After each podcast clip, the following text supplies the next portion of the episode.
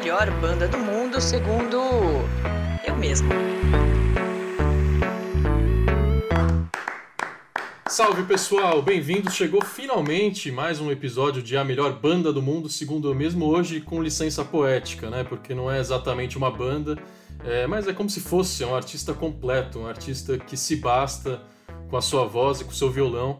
A gente já comentou em outros episódios aqui, com você, Nath, inclusive, é, como esse momento que a gente está no país de saúde e de política faz com que a gente se reaproxime do que é nosso, né? do nacional, do familiar, do que afaga o coração, como é a música popular brasileira. Então hoje a gente escolheu um dos maiores artistas da história da música brasileira e da música mundial, que é Caetano Veloso, para ajudar a gente a entender o Brasil de hoje e para dar esperança também de dias melhores. Bem-vindos, Nath e Daniel, juntinhos aqui no nosso vídeo. Que bonito ver vocês, hein? Em família. Fora do vídeo tem Flora, tem Matilda. É, todas essas reuniões e coisas que a gente está fazendo em vídeo agora durante a pandemia, sempre tem a Flora. Impressionante. A gente tá, parece que a gente está colocando ela para trabalhar desde cedo, né? Depois da reforma da Previdência. E já pre... Exploração animal, né? Que beleza. Precisa começar cedo a criança, né? É, hoje foi um exercício de dinâmica familiar aí para vocês, mas que bom que vocês estão aqui. A gente vai soltar trechinhos aqui do vídeo para os ouvintes verem a carinha de vocês e a carinha também do nosso convidado. Hoje é um programa duplamente especial, porque, para resumir a história de Caetano Veloso, mais de 50 discos lançados, não seria fácil a gente precisou de um especialista em música brasileira, que é o Ivan Lima, historiador, manja demais de música, pesquisa sobre isso, dá aula sobre isso e agora está comandando também um programa que ele iniciou nessa quarentena, muito recente, mas que já está fazendo baita sucesso, que é O Que Cresci Ouvindo. Ivan, que prazer ter você aqui. Obrigado, Rafael. Um prazer estar aqui com vocês para falar de Caetano, quer dizer, um desafio sempre, né? Para tudo e para todos, em qualquer momento das nossas vidas, adolescente, adulto, e na frente será ainda mais. Então, principalmente nesse momento tão uhum. complicado, né, artisticamente, né, com o mundo, com doença, com, enfim, com esse cenário político aí assustador, mas é, vamos ver se a gente conversa um bocado sobre essa extensa obra dele, né, em diversos sentidos, né, na esfera musical, poética, histórica, enfim, é um artista muito plural, é um caldeirão dentro de um homem, né, e que aos poucos vai soltando aí gotículas para a gente. Ainda bem e há, há, quase, há quase 80 anos já. Então, é, quase. Envolvendo algumas polêmicas violentas, né? O Caetano gosta de, de opinar sobre tudo, de entrar, comprar várias brigas, então a gente vai tentar lembrar esses momentos também. É, Ivan, fala rapidinho pra gente do O Que Cresci Ouvindo. É um programa que você recebe artistas, inclusive, eu estava vendo seu canal. É, recentemente teve Karina Burr, Otto, Catatal, principalmente esses artistas nordestinos tão lindos, né? Que que às vezes falta na mídia tradicional e você dando esse espaço que é muito importante. O que, que você tem feito aí no YouTube, no seu Instagram? Oi, Rafael, é, é assim, na verdade, inicialmente o projeto foi feito para pensar aquele disco a partir do ponto de vista histórico, né? Então era fazer um diálogo maior entre a produção musical e a história em si, não a ideia de interpretar aquilo enquanto obra artística, eu acho que já tem muita gente que faz isso até muito melhor do que eu, e sim dar uma olhada de historiador para aquela obra e situar no tempo e no espaço, né? Você recordar, ah, quer dizer, nesse ano aconteceu isso. Depois disso, eu estava soltando dois vídeos inicialmente, eu pensei em fazer algumas conversas, né? É, o que é que esses artistas que eu escuto tanto cresceram ouvindo? Então, eu queria saber um pouco o que é que eles cresceram ouvindo, né? São artistas de várias gerações. Entre, entre os vídeos e as lives, eu sempre coloco alguns arquivos que eu, que eu colhi em pesquisa no Arquivo Nacional, então, diálogos associados a processo de censura, coisa do tipo, dicas de documentários, outras curiosidades que não são tão comuns ao, uhum. ao sei lá, ao, ao, formato jornalístico. Né? Eu trabalho, como te falei, com algo mais ligado à academia, mas que seja de maneira popularizada, que eu acho que é o papel da academia. Então, o Otto foi um dos entrevistados, a Karina Bu. Os nordestinos foi coincidência, talvez por serem mais acessíveis. E quando viram que eu era um recifense, os recifenses são mais acolhedores, consigo mesmo, né? Mas barristas, é, é, amanhã eu entrevisto o Daí José, que foi tema da minha dissertação de mestrado. É, esse mês eu tenho o Dani, eu tenho o Dani Black para entrevistar, vou ter a Mariana Aidá. Convido todos a, a, a conhecerem. Vale muito a pena conhecer o que cresci ouvindo. Joga aí no Google, você vai ver todos os canais produzidos pelo Ivan. Gente, vamos mergulhar no Caetano Veloso. Caetano Emanuel Viana Teles Veloso. Hoje ele tem 77 aninhos, nasceu em 7 de agosto de 1942 em Santo Amaro da Purificação, que fica no Recôncavo Baiano, próximo ali de Salvador, mas ainda não é Salvador, né? Ele se mudou para Salvador aos 18 anos, inclusive.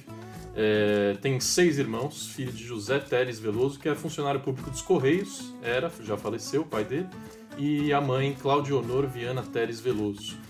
É, hoje um artista com 12 Grêmios Latino conquistados, se a gente for falar de prêmio, a lista é imensa, troféu imprensa, prêmio APCA, prêmio da música brasileira, é, mais de 50 discos lançados, entre eles 13 certificados com disco de ouro, um de diamante, vários de platina.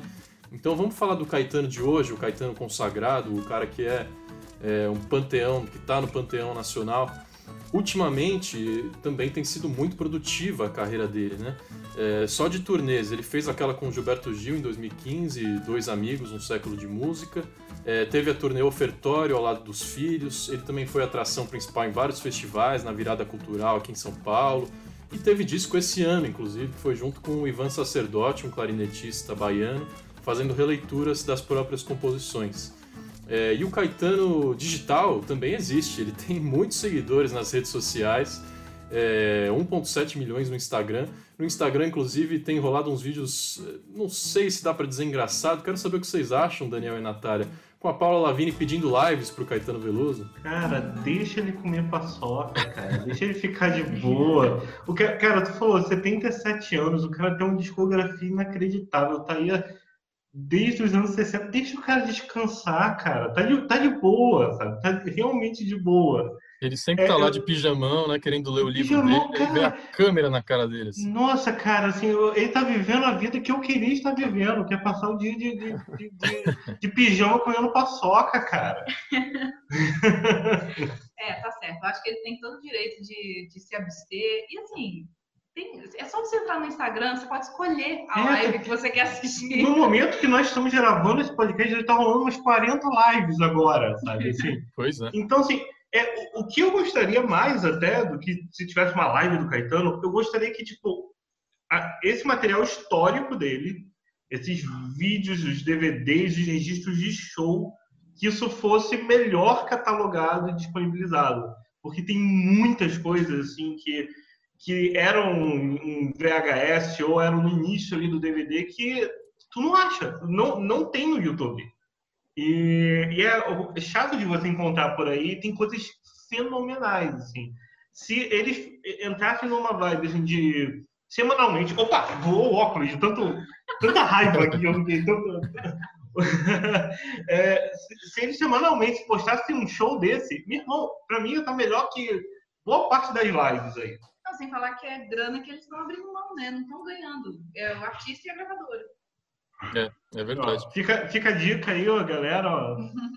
Sobe aí um showzinho pra eu ver. eu vi o Caetano pela primeira vez ao vivo justamente nessas últimas andanças dele. Demorei para ir num show do Caetano, foi na turnê com o Gil. É, e também já vi depois no Festival Koala e tal. Então eu quero saber rapidamente, antes da gente entrar na discografia e voltar lá no início do Caetano, que é a parte central aqui do nosso programa, só quero saber o que hoje, para vocês, representa o Caetano Veloso. Quanto ele foi importante para a formação musical de vocês? Ivan, nas suas pesquisas, é, o Caetano é parte central da música brasileira? É parte central, né? É pilar da música brasileira, por tudo, como eu falei anteriormente, representa um caldeirão que que trouxe da Semana de Arte Moderna, né, a bossa nova e, e fez uma, sei lá, um, criou uma ruptura no disco C, por exemplo, um cara muito inventivo em todos os momentos, né? Inventi... E assim, o fato de estar tá fazendo coisas sempre diferentes. Alguns se agradam, outros não e tal. Mas é um artista que eu sempre achei muito inquieto no sentido de produzir coisas diferentes, ser corajoso, né, no sentido de, de criar e talvez tenha sido ele por isso que me chamou a atenção eu, eu um dia desse estava falando com, com a minha esposa, antes da live do Gil, que, que Caetano foi o primeiro artista que eu comprei todos os CDs. Eu acho que o primeiro salário que eu tive na vida, eu acho que eu tinha, talvez, na altura, 16, 17 anos. O meu primeiro salário, eu ainda morava em casa dos meus pais e tal, foi dedicado inteiramente a comprar naquelas promoções da loja americana, CD a 5, 6 reais. Assim que foi lançado. praticamente toda a discografia. Discos hoje que são caríssimos e raríssimos, até em É. CD. Eu comprei tudo de uma vez praticamente. Uma outra coisa que eu não consegui fui encomendando. Então, talvez seja um dos poucos artistas que eu tenha todos os CDs, são mais de 50, e todas as viagens que eu fazia para fora do Brasil, eu queria edição estrangeira e tal. por- é exatamente por isso, assim, um cara que nunca se debruçou sobre um caminho único, né? Uhum. É, e, e- e a as capas do Caetano sempre foram também muito provocativas, né? Os trabalhos muito provocativos, desde a coragem de lançar uma trilha sonora tipo um Ocotô, como chegar ali no Zizi, enfim, no Abraçaço. Então, eu, eu, eu, eu recebi Caetano ali por volta... De... Quer dizer, eu acho que todo mundo recebeu Caetano ainda na infância, com aquelas coisas de novela, sem perceber bem o que era, Sim. Uhum. mas talvez com 14, 15 anos aquilo já passa a despertar uma certa curiosidade nas palavras, na forma de cantar, sabe? E, e é claro, né, no elemento performance, que eu acho que ele e Gilberto Gil são dois artistas que têm grande performance no palco, né, inventivos. É. Pronto, é, é um pouco isso, assim, do Caetano chegar. É, são dois artistas até que eu acho que se você tem a oportunidade de ver ao vivo, cara, veja. Porque é outra parada. São dois artistas que eu acho que ao vivo eles estão em outro patamar do disco de estúdio. assim. É. Para mim, o, o Caetano, a importância dele foi me apresentar ao Gilberto Gil. Polêmica! Que ousadia, bem no começo do programa. Não, é, é- bom, é verdade, mas falando sério, assim, é, a minha primeira memória do Caetano foi um disco ao vivo que tocou muito. Eu, sei lá, acho que tinha uns 10, 11 anos, que Deve tinha sido- Leãozinho, Deve ser o prenda minha, que eu tenho sozinho. que tem sozinho. Mesmo Nossa, esse possível. disco vendeu muito. muito, muito. Muito. Só que nessa fase, eu não sei se vocês tiveram essa fase de renegar tudo que os pais de vocês gostavam. Não aguento Então, eu- mais. É, e eu, eu, ah, sei lá, nessa época eu queria ouvir Spice Girls e Backstreet Boys, então eu não tinha tempo pro Caetano. Ah, Mas quando o que foi o ponto de virada pra mim foi Lisbelo Prisioneiro. Que eu sei É, que. Curioso. É. Como é que chama aquela música? Você não me ensinou a esquecer. Você não me ensinou assim. Eu sei que é Fernando. Mendes, né? Fernando Mendes. É, exato. Mas eu, aquilo me mostrou um outro lado dele que pra mim não tinha chegado ainda. Então, ali eu pensei assim, ok, eu acho que tem mais coisa aqui, vou começar Vou a cavar. Cavar, é. É, então, pra mim foi esse o ponto de virada. assim. É isso que você falou até da, da- de ter a idade para renegar né, as coisas dos pais. A gente agora tendo uma filha e já sabe que a gente vai apresentar coisas para ela, ela vai odiar até ela ter os seus 13, 14 anos, aí ela vai passar a gostar de verdade. ou não, mas aí, ou não. Mas eu, eu- eu descobri o Caetano, assim, é aquela coisa que, que até o Ivan falou, né? que Tem coisas que, gente, estão por osmose, assim, né? Que a gente vai pescando no ar. Mas quando eu tinha meus 12, 13 anos, eu estava passando uma fase complicada de depressão. Acho que eu até já falei em alguns episódios aqui do podcast. E uma prima minha chegou lá na minha casa com uma caixa de sapato, com um monte de CDR gravado. Ela falou: Ó, trouxe isso aqui para você, é, para tipo, ocupar sua cabeça nessa fase que você tá, você precisa ocupar sua cabeça. E ali dentro tinham pa- parecia que ela queria pegar coisas que ou eu não conhecia ou que se eu conhecia algum artista ela queria beleza, tu já ouviu Beatles, mas tu já ouviu o, o, o Sgt. Pepper, tu já ouviu o Revolver e é, dando outro caminho. E tinha lá dois discos do Caetano, era o Transa e o Cinema Transcendental. E até hoje, eu acho que esses dois são dois discos assim, quando eu falo meus favoritos, esses eu nem coloco na lista, esses aí estão à parte, são uma coisa à parte, porque é, foi uma parada que eu ouvi e eu falei, caraca, tipo, música, é, MPB pode ser assim? Eu acho que, que o, o, o Caetano, assim, eu, eu, eu sempre achei assim, ele não é o melhor músico da música brasileira, porque tem outros que são é, tocam melhor, que cantam melhor. Tem outros compositores que talvez sejam mais rebuscados, que façam coisas mais interessantes, mas ele é um cara que nunca teve zona de conforto e ele sempre me pareceu muito inquieto. Ele é um artista que eu acho que assim, até ele morrer, ele vai estar se desafiando. E eu acho isso tipo assim, se isso não é uma prova da grandeza de um criador, eu não sei o que dizer. que até para as pessoas da mesma geração que ele, o, o, o Gil, o Chico, o, a, a, própria Betânia, a Gal, eles passaram por fases que eram tipo uma uma, bar, uma barriga, assim, uma, um momento que tu fala assim, ok, isso aqui acho que não foi tão legal e tal.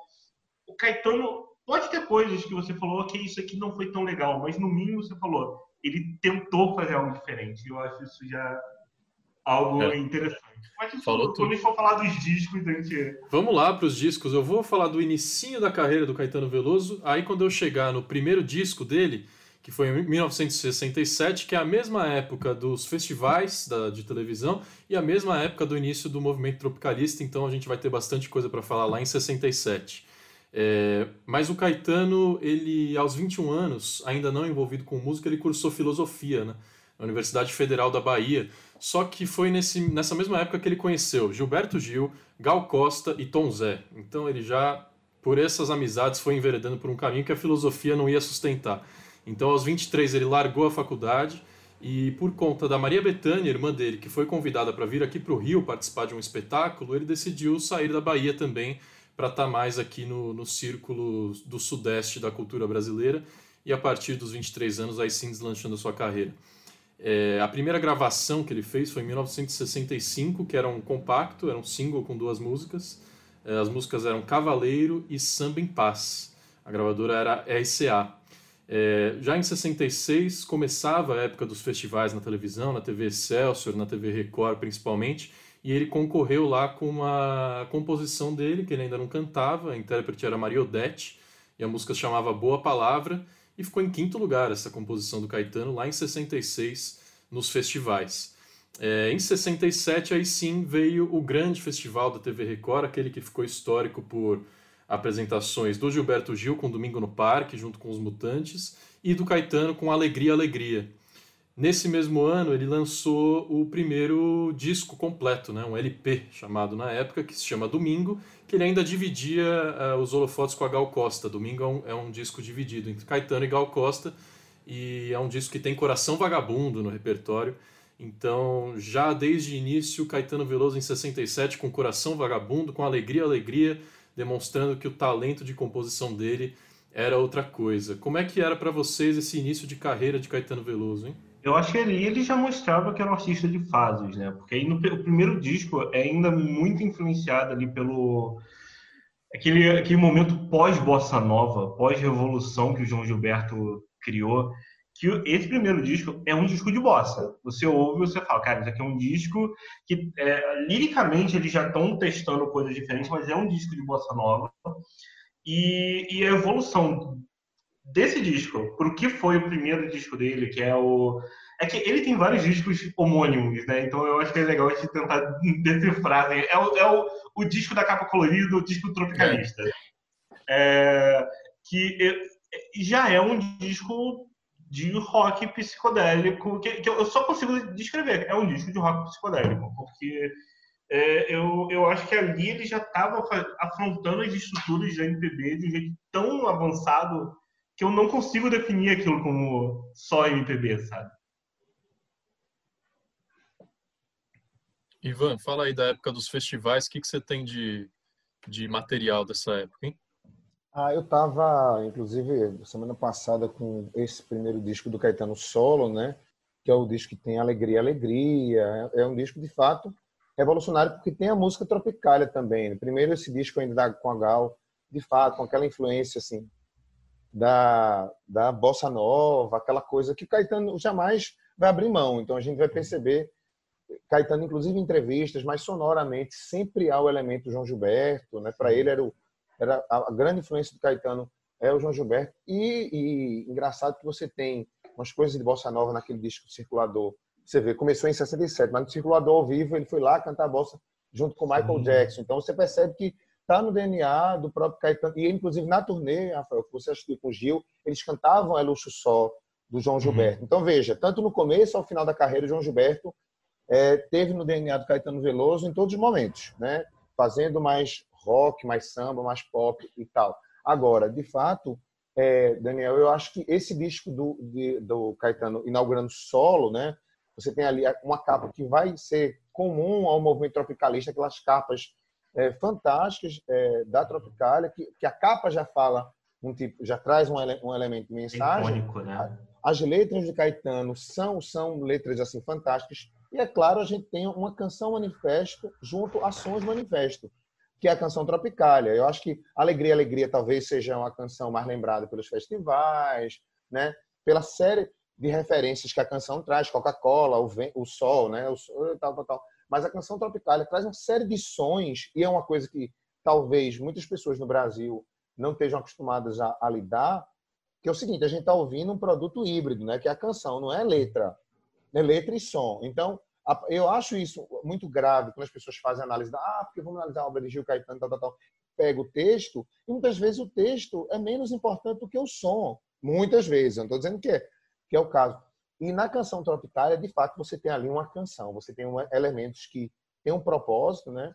E, e que vão se apresentar também no disco Tropicália, no disco Manifesto, conjunto, Panis Essências, mas eu acho que o disco dele, de fato, é, é um disco antológico, antológico e, e como o Daniel falou assim, é, já abala as estruturas, né? Existia um, um paradigma na, no absolutismo que era assim, abalar os tronos e derrubar os altares, na época de uhum. acabar com o absolutismo. Então, é meio que isso, né? Abalar os tronos e derrubar os altares conservadores, que é um pouco a proposta da Tropicália, mas também é uma proposta do Caetano em todos os momentos da vida.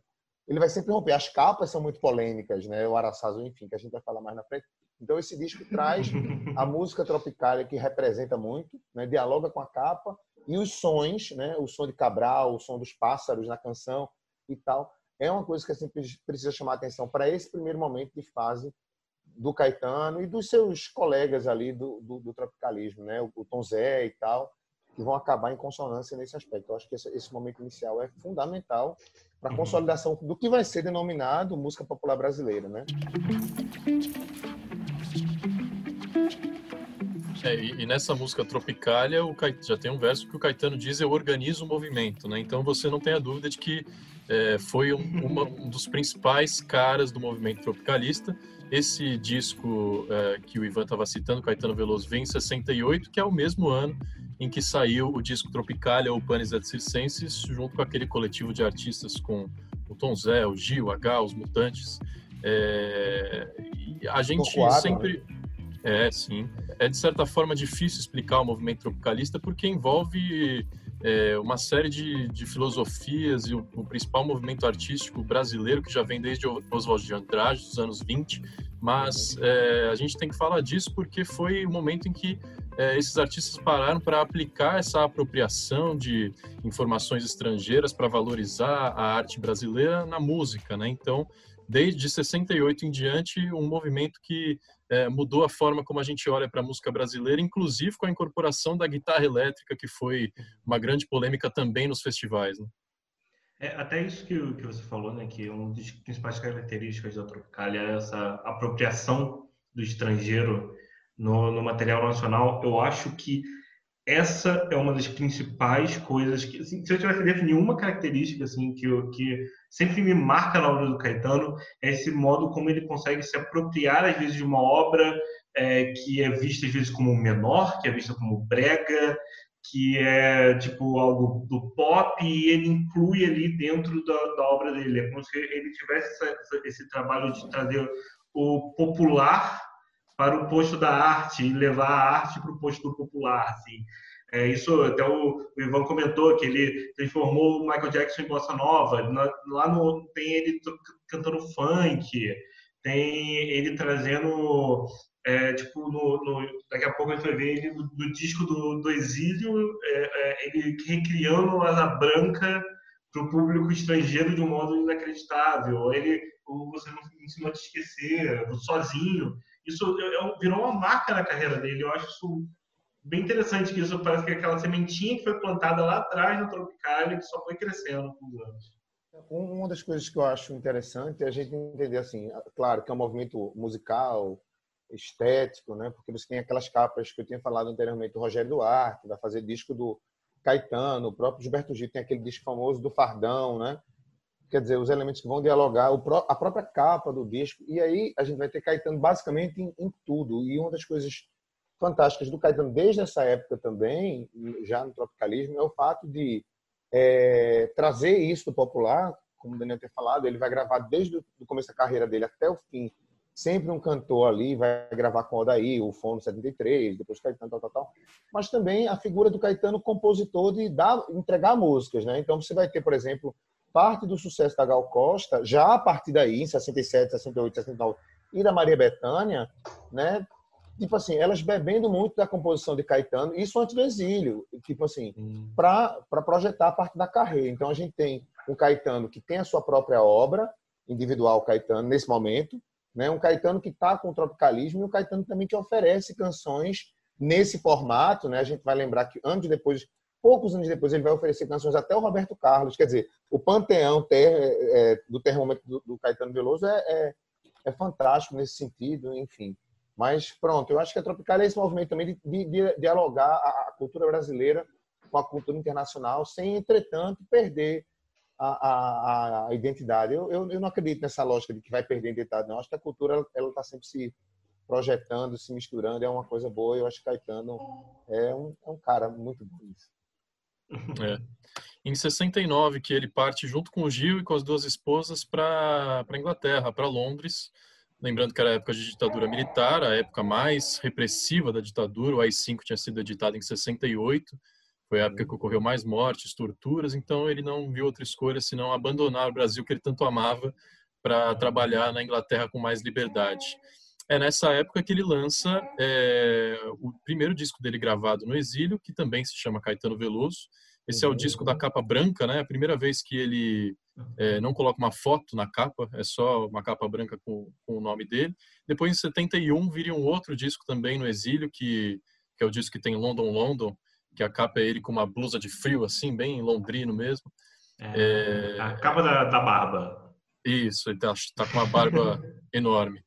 É, e também é nessa época que vem outro disco clássico do Caetano. Eu foi com esse disco que eu conheci o, aliás, que eu passei a me aprofundar em Caetano, né, além dos hits e das músicas de novela, que é o disco Transa de 1971 é, que também entra mais a fundo ainda nessa saudade do Brasil, né? Tem Triste Bahia, é, Mora na Filosofia, em que ele musica poemas de outros é, grandes compositores e poetas brasileiros.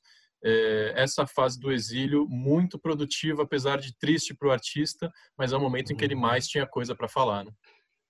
Eu acho que esse, esses discos talvez sejam hoje o material mais cult, assim, mais cultuado do, do Caetano. E eu acho que tem algumas coisas mais ricas da produção dele ali, e, e que é uma produção muito calcada na melancolia, por motivos óbvios. É, tem muita tristeza né, nessas músicas, e só que eu acho que elas foram redescobertas porque hoje você ouve. É, é, esses são discos que eu eu, se você ver resenhas da época, não eram tão legais as resenhas. Eu acho que esses são discos que as pessoas foram parar para entender de verdade só hoje em dia. Sabe? Eu, eu, eu, eu, eu, sinto que tem, tem algumas obras que são assim. E tem discos do Caetano que eu acho que só a Flora, minha filha, que vai entender de verdade no futuro, tipo Araçá Azul. O Araçá Azul é um disco a que. Começar pela capa, a, né? a começar pela capa. É um disco que eu acho que só vão, a parada, tipo, realmente a gente não está preparado para essa imersão completa. É, e uma coisa, uma coisa legal, Dani, já que você falou do Araçá Azul, quer dizer, o Araçá Azul tem uma história engraçada. Eu vou voltar para esses, mas é uma coisa engraçada uhum. no, no, mercado editorial brasileiro, que é um dos poucos discos, né, junto com um disco do Adair José, o, o filho de José Maria, que você podia devolver o disco na loja e receber o seu dinheiro de volta tamanho fracasso, assim. De fato, é um disco muito difícil, né? Eu digo o fracasso de vendagem, não, eu estou falando esteticamente. Eu, sim, eu também não tenho essa dimensão de achar aquilo uma obra-prima e tal, mas é, é, é, como eu falei, é uma limitação talvez estética minha e tal. Mas assim, voltando a esses três discos, de fato, são discos que compõem aí uma uma, uma trilogia assim, nesse sentido da fala, né? Primeiro só a assinatura dele é, é muito um disco todo branco com assinatura, né? Assinatura, por exemplo, de um passaporte de ir embora, ou então assinatura de ser fichado. Quer dizer, aquilo que cria uma, uma multi, sei lá, várias interpretações que podem. Depois um Caetano frio com a cara, um semblante triste, né? Barbado uhum. e tal. Quer dizer, em um país distante e tal. E tem que lembrar que só uma observação também, Rafael, é que assim, antes de sair, ele ainda gravou um disco com o Gil, que é o Bar 69, uhum. né? E assim, um, um, né? show que tem a presença dos lives, que é Pepeu Gomes na guitarra, quer dizer, aquele, aquele trio dos Jogos Baianos tocando um show e, e, que Barra ganhou um sentido duplo, né? Seja na Barra, Sim. no Rio de Janeiro, mas que Barra o Brasil naquele momento, deles saírem também. Então, um disco, que, um disco de despedida, né, para produzir aquilo. Gilberto Gil também produziu no exílio também alguns discos é, antológicos, assim, e, e aí o Caetano, é claro, como, como você tem falado, Rafael, sempre com opinião sobre tudo, né? Talvez pelo fato de, de, ter cursado filosofia, que é a mãe de tudo, né? É a partir do princípio, princípio filosófico que a gente sempre indaga qualquer tipo de ciência, de qualquer tipo. Então, eu acho que Caetano veio de um universo aí infinito e talvez por isso faça coisas infinitas. É, é isso aí. A gente, eu fiz uma seleção aqui, Flora fazendo a participação especial. É, eu fiz uma seleção aqui a partir do site do Caetano Veloso, tá? Quem quiser entrar lá para ver toda a cronologia, eles fazem ano a ano, desde o nascimento até hoje em dia, com vários textos explicativos. Então, vale a pena dar uma olhada completa lá no site do Caetano. É, é, mas e eu só, e só já, já, deixando claro, assim, eu não sei se a gente vai aprofundar nesse lado, que é um lado paralelo da discografia do Caetano, mas já que o Ivan entrou na, nessa, nessa seara dos discos ao vivo do Caetano, eu indico que, tipo assim, se você for mergulhar de verdade na obra do Caetano, eu tem, tem coisas que eu falo, cara, não deixe de fora os discos ao vivo. Porque tem coisas maravilhosas. Hoje em dia, eu acho que alguns dos meus, meus discos favoritos do Caetano são discos ao vivo. O que é uma opinião talvez polêmica, né? É que... Ah, mas eu mas concordo é... com você, viu? É verdade. Eu ia, eu, eu ia dizer aqui que eu vou, eu tô pulando alguns discos, tá? Mas se vocês perceberem que chegou na época e eu não comentei, vocês podem trazer o nome do disco também, que a gente fala dele. Eu ia comentar justamente alguns trabalhos ao vivo e colaborações do Caetano agora lá no início dos anos 70, que saiu um disco junto com o Chico, né? Que também é uma certa polêmica da carreira deles, que foi é uma amizade que foi e voltou várias vezes. É, a imprensa nunca sabia direito se eles estavam brigados ou se eles estavam amigos naquela época. Muito mais para frente eles tiveram um programa juntos na TV Globo, que a gente vai falar depois. Uhum.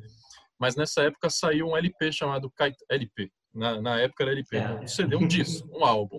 Caetano e Chico juntos e ao vivo. Muito bonito esse disco, com músicas dos dois. É, e é a mesma época que ele começou a excursionar com um grupo que ficou conhecido como os Doces Bárbaros, que era Caetano Veloso, é, Gilberto Gil, Gal Costa e Maria Bethânia. Esse quarteto todo no palco. É, esse show se repetiria ao longo dos anos várias vezes. É, os Doces Bárbaros. É, esses são os principais discos de 70, terminando com outro que eu separei aqui, que é um disco que eu gosto muito, que é o disco que tem Leãozinho, o disco Bicho, de 1977. Também tem Tigresa, é, Gente, Um Índio, o disco que tem Odara também, outra música Sim. que é difícil de compreender. É, esse disco foi muito influenciado por uma turnê que ele e o Gil fizeram na África, que eles tocaram num festival na Nigéria.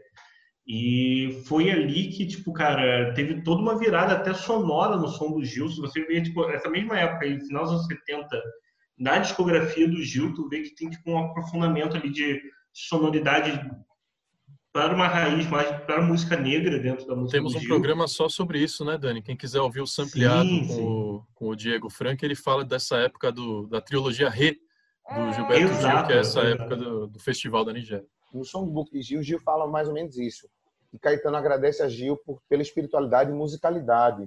E Gil agradece Caetano pelo, pela imersão na filosofia e na poesia, sabe? Então, eu acho que houve essa troca entre os dois, que o Chico Buarque acabou que não fez com muita gente, né? Ele acabou produzindo com o Edu Lobo algumas coisas e tal.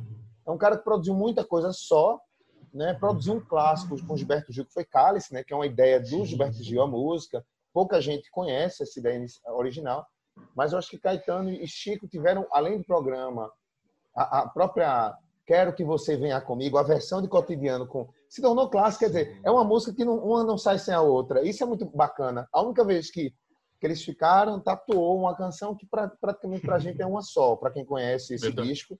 Sim. É uma canção, é, é, são algumas canções que só o Jorge Benjó conseguiu fazer, né? De sair juntando as coisas. E lembrar que Caetano, nos anos 70, também gravou com Jorge Benjó. Então, quer dizer, Caetano, nos anos 70, gravou com muita gente, com Milton Nascimento, ele, ele compôs músicas para o Anima, né, do Milton. Como eu falei, ele, ele, também nos anos 70 tem um trabalho paralelo de compositor muito grande, né? Ele vai entregar umas músicas a Angela Rorô. Ah, eu já não lembro se nos anos 70 ou 80, mas assim, ele continua a distribuir isso, né? E ele e o Gil vão produzir o repertório X para o Doces Bárbaros, mas eu, o Daniel falou do, do qualquer coisa, eu, eu vou falar sobre, de fato, o que o Rafael falou, que é o Bicho. Eu acho que é um disco fantástico, talvez tenha das músicas que mais me toca, que é a canção O Índio, né? Uma canção assustadoramente forte, principalmente para aquelas pessoas e que hoje também dialoga com o universo super atual, né? Então, eu acho que nos anos 70 o Caetano tem muita coisa, como sempre teve, muito bacana. E são anos difíceis no cenário mundial, né? Sim, exatamente. Aliás, você me lembrou de avisá-los que no final do programa, como eu sempre faço, eu pergunto músicas preferidas de cada um. Então, como eu sei que é uma uhum. tarefa difícil, já vou falar para vocês irem pensando aí, porque no final é, cada um vai ter essa, que falar a preferida essa, do Caetano. Essa é sacanagem, ah, cara. Hoje pode ser duas. Um, um porque... artista, um artista com 400 discos é, escolheu uma música de sacanagem. Hoje eu vou deixar duas, cada um falar duas. duas. Né? Tá bem. É, vou dar uma acelerada aqui, vamos pular para o Caetano dos anos 80, tá? É, é um disco, é, é, um, é uma década em que ele lança vários discos muito relevantes também. É, um deles é Outras Palavras, que tem Rapt Me Camaleou, o primeiro disco do Caetano a ser disco de ouro, vender mais de 100 mil cópias. E logo em seguida ele já emplaca outro disco de ouro. É, deixa eu ver o nome aqui, qual que é? Cores Nomes. Cores Nomes, isso mesmo. Cores Nomes, é. né? Se eu tivesse que destacar um disco aí, eu acho que é impossível não destacar o Velô. Pelo, por, esse para mim também. É, por sim ou pelo não. Porque assim, esse é um disco que ele tem algumas das músicas que até hoje são mais icônicas do Caetano, tipo Cores Poderes, O Quereres, mas ele é um disco que ele era muito a sonoridade da época. Ele era um disco de pop dos anos 80. É, e, é. e eu falo isso, tipo assim, por bem e por mal. Então, ele... Tecladinho. O tecladinho, a bateria, exato. Ele é um disco que envelheceu mais do Caetano, né? É, eu acho que acaba ficando datado, mas essas coisas são cíclicas, né? São cíclicas, Não, é. é mesmo do Alipa. Não é mesmo? É, aí, ó. mas é, é claro que, que, que, quem tem esse universo filosófico, às vezes acaba meio que sendo profético em alguns, uhum. em alguns momentos. Eu, eu olhando para o disco dos anos 80, inclusive o site do Caetano, eu acho que já foi melhor, pelo, porque antigamente você clicava, tinha as faixas todas, hoje só tem as capas, mas talvez seja para reduzir custo ou coisa do tipo eu acho que o Velô é um, é um disco que, de fato, respira os anos 80, o próprio clipe da música, né? Clipe é aquelas imagens, né? Naquela época não tinha a uhum. proposta do clipe em si, ele ainda grava os dois discos é, ao vivo, que inclusive um nem tá na, no site dele, que é um da capa cinza, ele com violão. É, mas nos anos 80 eu, eu, eu, gostaria de lembrar assim, a sequência, que para mim a melhor sequência do Caetano Veloso é de todos os tempos, né? Que é o Cinema Transcendental, Outras Palavras Sim. e o Cores. Quer dizer, é, são três discos que vêm em sequência, que que tem uma sonoridade muito parecida, mas assim, não tem uma música mais ou menos, né? Vai de gema, rodar, assina, uhum. quer dizer, enfim. É, queixa, na verdade, queixa. Então, assim, você tem uma série de coisas que nos anos 80 que eu acho. E lembrar que ele tinha feito o primeiro disco em 65, a gente está falando já de 85, 86. 20 anos se passaram e a coisa só melhora, só melhora, só melhora. Então, e termina nos anos 80 gravando lá. Eu acho que aquela, aquela eu ainda não tenho certeza se é do final dos anos 80, mas a Fera Ferida e O Estrangeiro, né? Que é uma música. É. O Carlinhos Brown, que vai integrar a banda dele, aquela virada já do Axé Music, o Carlinhos Brown vem e ele vai gravar um sucesso que é o Meia Lua Inteira, né? Do Carlinhos Brown, vai ser um grande sucesso uhum. nacional, que também é uma virada sonora, né? Ele está uhum. cantando uma coisa que não é dele, mas também que explode com um novo compositor, musicalmente, já é outra proposta.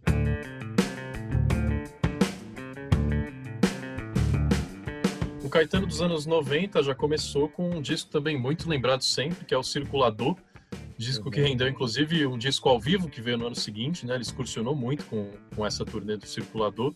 É, depois ele lançou um disco que ficou clássico por cantar em espanhol, primeira vez que ele lança um disco inteiro em espanhol, né, que é o Fina Estampa de 1994, fazendo tem uma tem uma uma série de vídeos no YouTube de um show que ele faz em Buenos Aires que é maravilhoso, ele com um terninho assim todo vestido de gala e cantando várias músicas desse disco. É, é foi, foi, saiu em DVD, inclusive, né? Teve um show em VHS na época, DVD saiu depois. É, é isso aí. foi é, é, dessa fase até que isso rendeu lá na frente ele participar do filme do Almodóvar, né? Ele fala com ela que no disco ao vivo ele faz uma versão de Cucurucucu Paloma, que é uma música que é, tipo, para o mundo hispânico, é como se ele estivesse cantando um bregão, assim, é, é, o Caetano sendo esse Caetano de ressignificar o brega até nessa, nessa parada, e ele... É, o Almodóvar não fala com ela, né? Fale com ela, uma cena lindíssima que o Caetano participa. E cantou no Oscar também, né? Só pra gente não esquecer Sim. também que em 2013 ele cantou a música do, do Frida no, no Oscar, e eu lembro muito bem dele, que a gente tinha o Caetano lá. Só faltou ele ganhar o Oscar, porque praticamente a música brasileira oferece, né? Enfim, eu acho que teve isso também, teve a, a letra de Haiti, a música, que é a letra dele, né? Sim. né? Com Gil, né? Naquela entrada dos anos 90. É, né, né, é, você até pulou esse, né? Que é o disco Tropicalia 2, que tem, tipo, tanto tem a, tem Haiti, tem Desde que o Samba é Samba, que eu acho que também é outro, outra música que é, é, já transcendeu, né? Já, já tantos artistas regravaram que essa música tipo, já virou parte do, dos, dos clássicos do gênero, sabe? É. Em, nos anos 90 também uma trilha sonora marcante, né? Ele sempre trabalhou muito com trilha original para teatro, para cinema, para novela. E em 96 ele lança a trilha de Tieta do Agreste, baseada na obra do Jorge Amado, de onde saiu o clássico A Luz de Tieta, é, que talvez hoje nos shows é a música mais cantada pela, pela galera. Né? Marcou muito também esse disco. Em 97, para a gente descansar um pouco da música, tem a obra literária, digamos assim, do Caetano. Ele lança a autobiografia, que até hoje é uma das autobiografias. Esse, digamos assim, foi, foi, foi, foi um shade. Assim. Não, não dá para dizer que uma autobiografia é um trabalho né, de, de, relevância acadêmica, mas nesse caso, é, Verdade Tropical é a biografia da música mais celebrada do, do Brasil, eu acho, é. é, porque ele fala muito dos bastidores do movimento tropicalista, né? Eu sei que você andou lendo recentemente esse livro, Daniel. Mas eu tenho uma aqui, já que a gente está tá autorizado a criticar, o Verdade Tropical não é muito legal, assim, é porque, assim, de, de, dessa geração e tal, para mim, o único que conseguiu ir para literatura foi o Chico. Que, assim, o Caetano, assim, cara, sério, eu adoro o Caetano, eu adoro a poesia do Caetano, mas ler ele, meu Deus do céu, des, des, desculpa, com todo respeito, assim, eu não consigo, eu não consigo, me dá um sono, cara. para quem quer conhecer mais da música brasileira ali entre 65 e 75, assim, é aqueles anos que foi, tipo assim, o Tropicália e depois os Novos Baianos, os Outros Bárbaros e tal. Cara, olha, é indispensável para conhecer essa fase aí, é, porque é, tem, tem muita história que é bem na, o, o fun fact, a curiosidade, tem, tem muita coisa que virou causa que eu conto em mesa de bar. Pô, tá ligado? Que tal pessoa e tal pessoa se conheceram dividiram apartamento e nessa época e tal. Então tem, tem muito caso que, que acaba virando curiosidades muito legais. Vamos para o Caetano do século 21, aí dá para a gente juntar nos 2000 e anos 2010, porque uhum. os discos de inéditas foram rareando, né? Ele foi fazendo cada vez mais contribuições, discos ao vivo, coletâneas, reedições.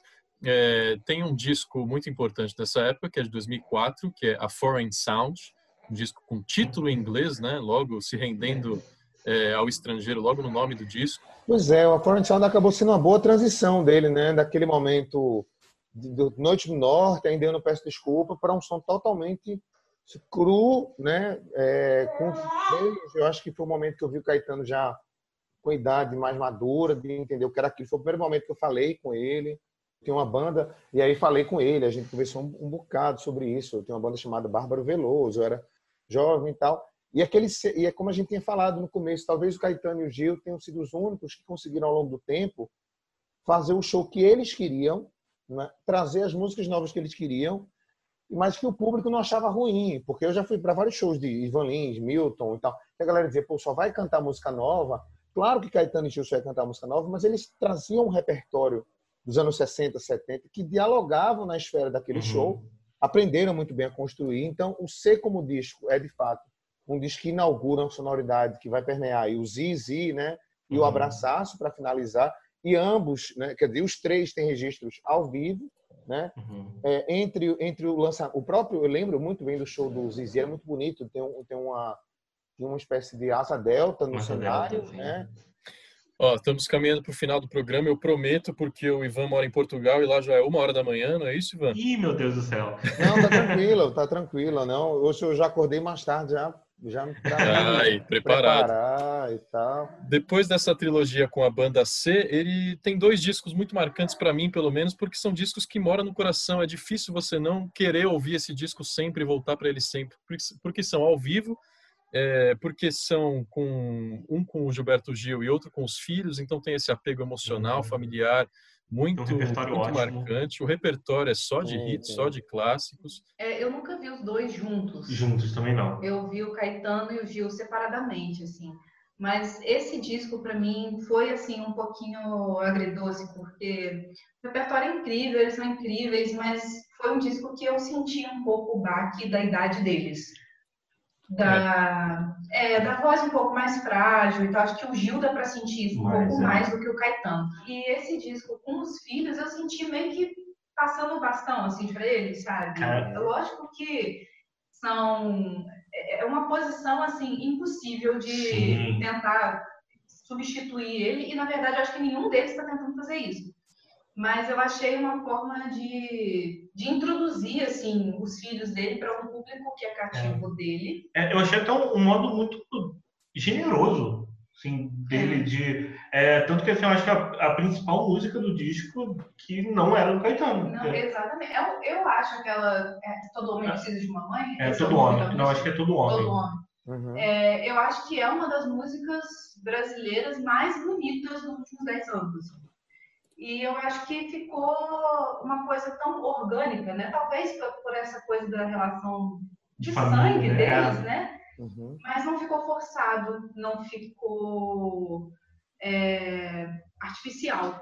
Mas eu acho que eu acho que o CD e o DVD de Gil foi pensado na seguinte coisa. Eu não sei se vocês lembram, mas Gilberto Gil teve muito mal no hospital, né? Alguns jornais chegaram a noticiar várias vezes a morte dele e tal.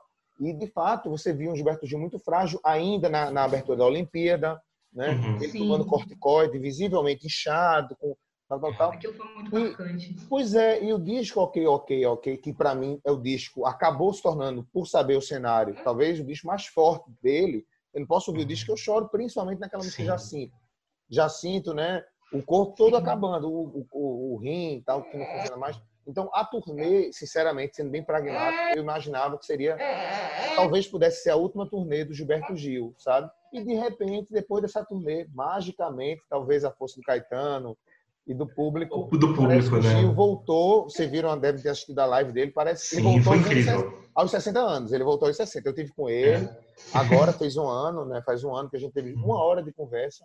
Então uhum. ele está super bem né, tocando, fez turnê pela Europa uhum. inteira, tocando maracatu atômico, enfim. Uhum. Então, acho que Caetano e Gil tem isso também de se reinventar agora, até fisicamente, espiritualmente. Uhum. Lembrando que o Caetano também, só uma coisa que a gente acabou por, na, na corrida assim, é a questão ligada à religiosidade. Apesar de se declarar ateu, né, Uhum. Tem um vasto repertório de composição que ligam as crenças religiosas e, e a mais uhum. emblemática talvez seja Milagre do Povo, feita a partir de uma fala de Jorge Amado, né, que também era ateu, mas que via tudo aquilo. E no, no prefácio do disco do Gilberto Gil, Gil Luminoso, ele diz assim: Gil acredita em Deus, eu acredito em Gil. Então, é um pouco isso também, né? Que, que Caetano Veloso é um cara que fala sobre tudo, umas, coisas que eu discordo, mas na maioria das, das, coisas que ele fala, eu prefiro ele falando na canção, sabe, do que Sim. no microfone sobre o cenário político. Cara, a gente é muito sortudo de que de todas as eras da humanidade calhou de estarmos vivos ao mesmo tempo que uma galera muito foda. É tipo, é, tem, tem o mundo tá uma desgraça, tem um bando de desgraça, mas, meu irmão, a gente está aqui a gente tá vivo no mesmo tempo que Gil, Caetano, Chico, Elza Soares, Jorge Ben. É, cara, cara, Elton John, Bowie, Prince. A gente, eu vou falar para minha filha, meu irmão, eu, eu estive neste planeta junto com David Bowie. Toquei nele, né? Quer dizer, é tipo, é tipo ser contemporâneo de Nietzsche, de Marx, né? De, de Aristóteles, de Platão. É, particularmente, eu penso dessa forma, sim. Eu acho que eu acho que Gil Gil está no mesmo patamar que Aristóteles, enfim, claro. E não tem esse negócio de guardar proporção. Guarda a proporção da difusão da informação, é diferente como chegou para gente. Mas eu acho que é isso aí. Eu acho que concordo total. Eu, eu sempre penso isso. Eu sou feliz de ter conhecido, tocado, abraçado, cantado uhum. e, e, poder falar aqui com vocês sobre ele enquanto eles estão vivos, bem produzindo, sim, quem sabe agora fazendo uma canção. É isso. É, Olha, eu, vou... eu, espero que eu espero até que essas palavras cheguem no ouvido do Caetano, ali entre um, uma paçoca e outra. Então, muitos anos de vida, Caetano, fique bem, fique, fique em casa. Você está certo ficar em casa. Eu vou usar dos meus privilégios de apresentador para ser o primeiro a falar a música preferida, que assim vocês não podem roubar de mim. Pô, é, brincadeira. Não, é, foi bem difícil pensar na música preferida. Realmente acho que não dá pra gente chegar nesse conceito. Mas uma que eu ouço muito, acho que é a que eu mais ouço do Caetano, assim, vira e mexe, tem em várias playlists diferentes, é Tigresa, que é a música do Disco Bicho, que foi gravada pela Gal, foi gravada por várias intérpretes femininas e ele também canta, tem uma versão dele que eu acho linda, eu acho o arranjo muito bonito, eu acho uma canção muito folk, né?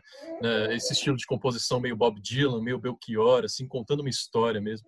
É uma música que ele fez em homenagem a Sônia Braga. Sônia Braga, Isso. sim, desculpa. Gosto muito de Tigresa e para dar uma segunda, um clássico, Alegria, Alegria, eu acho genial, genial. Vocês. Ivan, você, vai. Pois é, eu, eu, eu hoje, hoje à tarde estava pensando nisso aí, eu pensei muito em Alegria, Alegria, porque de fato foi, mas eu acho que a Alegria, Alegria, eu não preciso achar a, a melhor, porque tem quem ache. Então eu, eu tenho duas músicas que são fundamentais para mim no repertório dele. Uma delas é Trem das Cores, né? Trem das Cores talvez seja a música que eu mais ouvi na vida de Caetano, a música que eu mais lembro, uma das músicas que mais e que sempre me emociona de uma forma diferente. É uma coisa meio mundo de Sofia, né? Na adolescência, na fase adulta e tal, tal, tal.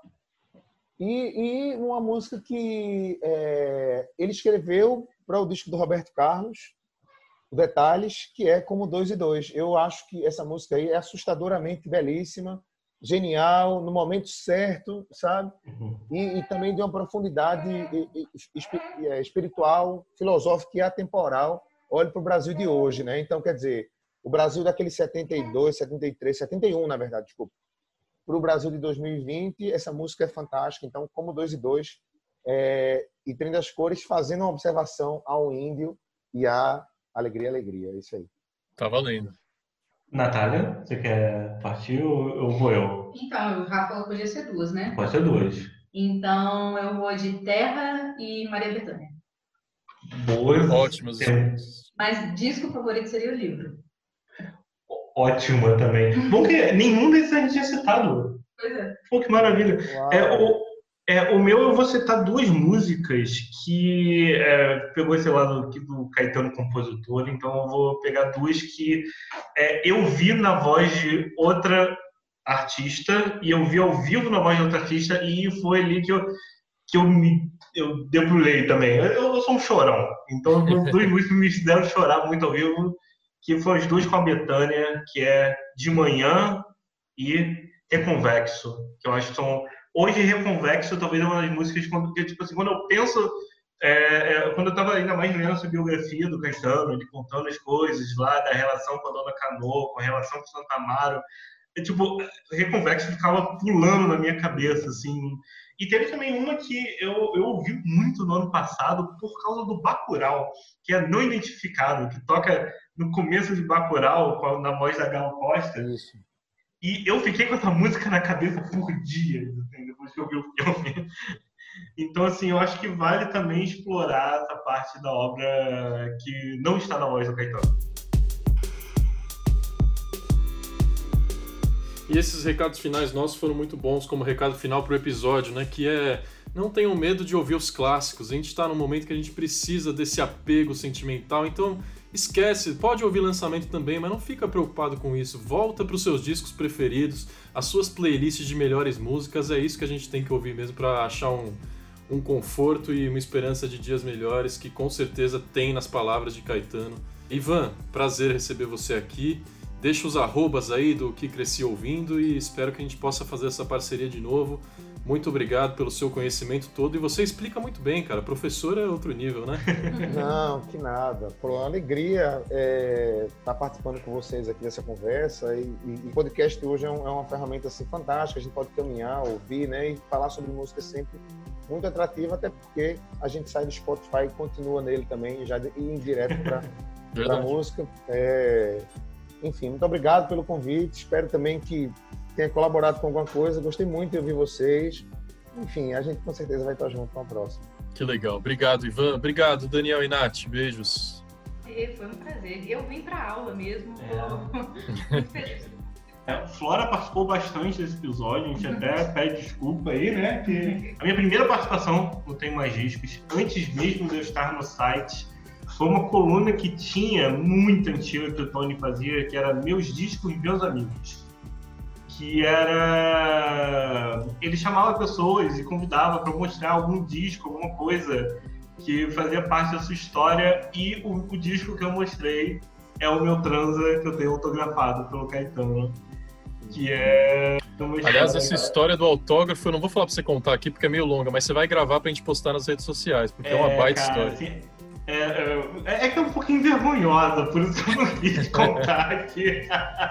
Guarda, ó, o ouvinte pode pesquisar arroba podcasttmdq as nossas redes sociais, que o Daniel estará lá contando sim. Vai passar vergonha, você faz sempre aqui, Daniel. Poxa, é, obrigado. Seria a primeira vez, não será a última.